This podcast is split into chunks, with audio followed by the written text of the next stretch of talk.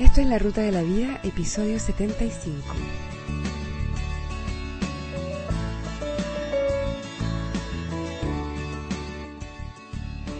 El tema de hoy, cómo superar tus miedos.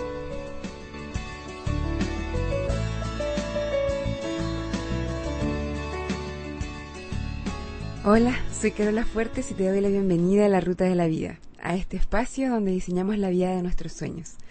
Como siempre, es realmente un placer, un honor y un privilegio poder estar aquí compartiendo unos minutos con ustedes. Antes de empezar, les recuerdo las vías de comunicación para hacer llegar sus comentarios, feedback, preguntas, críticas, saludos, etc. Las vías son la ruta de la vida gmail.com, ese es el mail.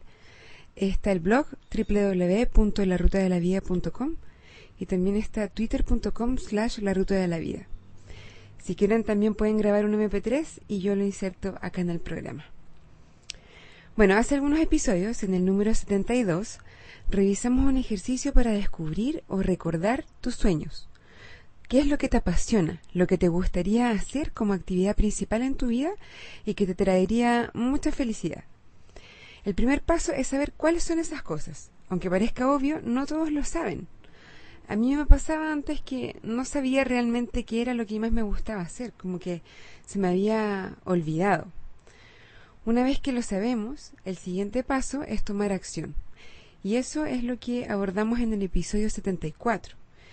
Y aquí es donde hablábamos que a veces el miedo nos paraliza. El miedo es, yo creo, probablemente la causa número uno que nos impide hacer lo que queremos o tenemos que hacer. Hay un podcast que yo siempre escucho que se llama Get It Done Guy, lo hace Steve Robbins, y en uno de sus últimos episodios él propone un método para ayudarnos a superar los miedos, que lo, voy a compartir con ustedes acá porque lo encontré bien bueno. También voy a poner un link a ese podcast para los que lo quieran escuchar. ¿El miedo es parte de tu vida o no? Yo no hablo del miedo útil, que es el que nos protege y que tiene que ver con la supervivencia, sino que hablo de ese miedo que nos hace ser cobardes y que nos impide expresar nuestra identidad y nuestra manera única de ser.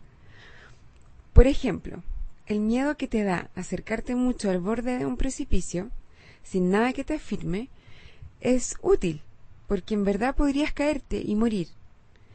Pero el miedo que te da pararte delante de tus amigos y cantar karaoke no es útil, es un miedo inventado. Ambos miedos se parecen, pero no son lo mismo. En el primer caso el peligro está ahí presente. En el segundo caso, aunque tal vez sea comprensible que te dé miedo, en realidad es un miedo inventado por ti.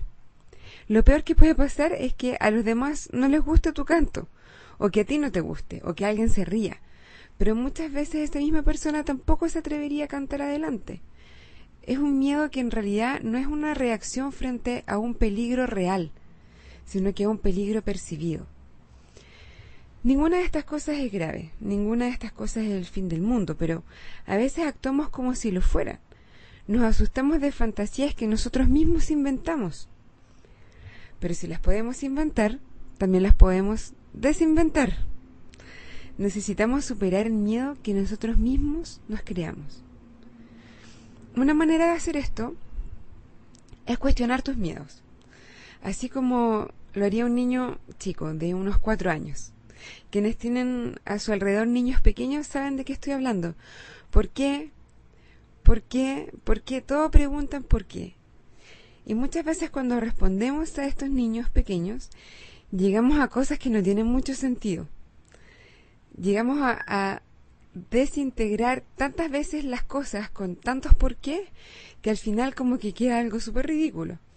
Y la idea es aplicar esta misma técnica. Entonces aquí va lo que sugiere Stever en su podcast. Ojo que ni él ni yo somos psicólogos. Si tus miedos son más profundos, no hagas esto que voy a explicar a continuación. Busca ayuda profesional. Déjate ayudar por alguien que sea experto en el tema si es que tu miedo no es un miedo profundo, entonces puedes aplicar esta técnica. Primero piensa en algo que quieres hacer, pero que de alguna manera nunca lo haces. y pregúntate ¿por qué no lo haces? ¿Cuál es el miedo que está detrás de esa inacción? Pregúntate a qué le temes. ¿Por qué no lo haces? Puede ser hablar en público, puede ser cantar en un bar de karaoke o pedir un aumento de sueldo. Usemos ese ejemplo. Por ejemplo, quiero pedir un aumento de sueldo, pero tengo miedo de que mi jefe me despida. Pregúntate honestamente si ese miedo es razonable. ¿Tu jefe ha despedido a otras personas que han pedido un aumento de sueldo?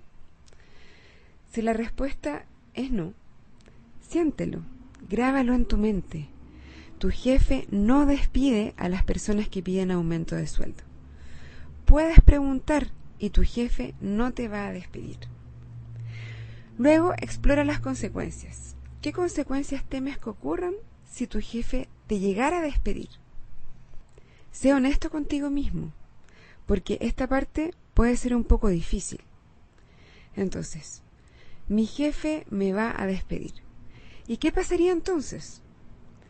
Nunca voy a poder conseguir otro trabajo. ¿Y qué pasaría entonces? Mi esposo o esposa o mi pareja me van a dejar. ¿Y qué pasaría entonces? Voy a terminar loco y hambriento, viviendo en la calle, hablándole a mi carrito del supermercado. A medida que exploras la pregunta, mantente tranquilo y en un ambiente que te dé seguridad. Y analiza tu miedo de la manera más objetiva que puedas. Si sientes que estás saliendo de tu espacio de seguridad, para y vuelve al aquí y ahora y comienza de nuevo solo cuando te vuelvas a sentir seguro y presente. Al final de tu ejercicio, cuando ya hayas llegado a la última consecuencia, junta tu primera frase y tu última frase. En este caso quedaría, tengo miedo de que si pido un aumento de sueldo, voy a terminar loco y hambriento viviendo en la calle, hablándole a mi carrito del supermercado. Cuando lo pones así, suena bastante ridículo, ¿no? Seamos más realistas y más positivos. Encuentra un final alternativo para esta frase. Haz una lista de cinco escenarios positivos que tienen mayor probabilidad de ocurrir que lo que contestaste anteriormente. Por ejemplo, si pido un aumento de sueldo, 1. Podría obtenerlo. 2. Mi jefe podría decirme que no, pero decirme exactamente qué necesito hacer para conseguirlo el próximo año. 3. Podría enorgullecerme de mí mismo por haber preguntado sin importar la respuesta. 4. Podría sentirme más valiente para pedir cosas en otros ámbitos de mi vida. 5. En lugar o al mismo tiempo que un aumento, podrían darme la oportunidad de trabajar en un proyecto especial que me sirva para impulsar mi carrera. En este punto lo más probable es que sientas que tu miedo ha disminuido y puedes pensar en la situación y tomar una decisión más racional. Para empezar a aplicar esta técnica, comienza con miedos pequeños. Abre tu mente a la creatividad y pregúntate si tu miedo realmente tiene sentido. Luego explora las consecuencias que tanto temes, llega hasta lo peor que te imaginas y júntalo con tu miedo inicial para que puedas ver lo absurdo que suena. Luego piensa en varios escenarios positivos que sean igual o más probables. Bueno, la idea con este episodio era complementar al anterior sobre encontrar y recordar tus sueños y encontrar lo que te apasiona.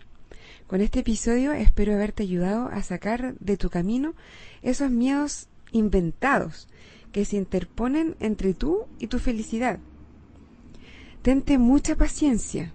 Anda de a poco, un 1% al día. Tente mucha compasión y gratitud, pero no con descendencia. Desafíate. Antes de despedirme, te recuerdo nuevamente las vías de comunicación. Está el mail, la ruta de la vida, arroba gmail.com, el blog, www.larutadelavida.com y twitter.com slash la ruta de la vida.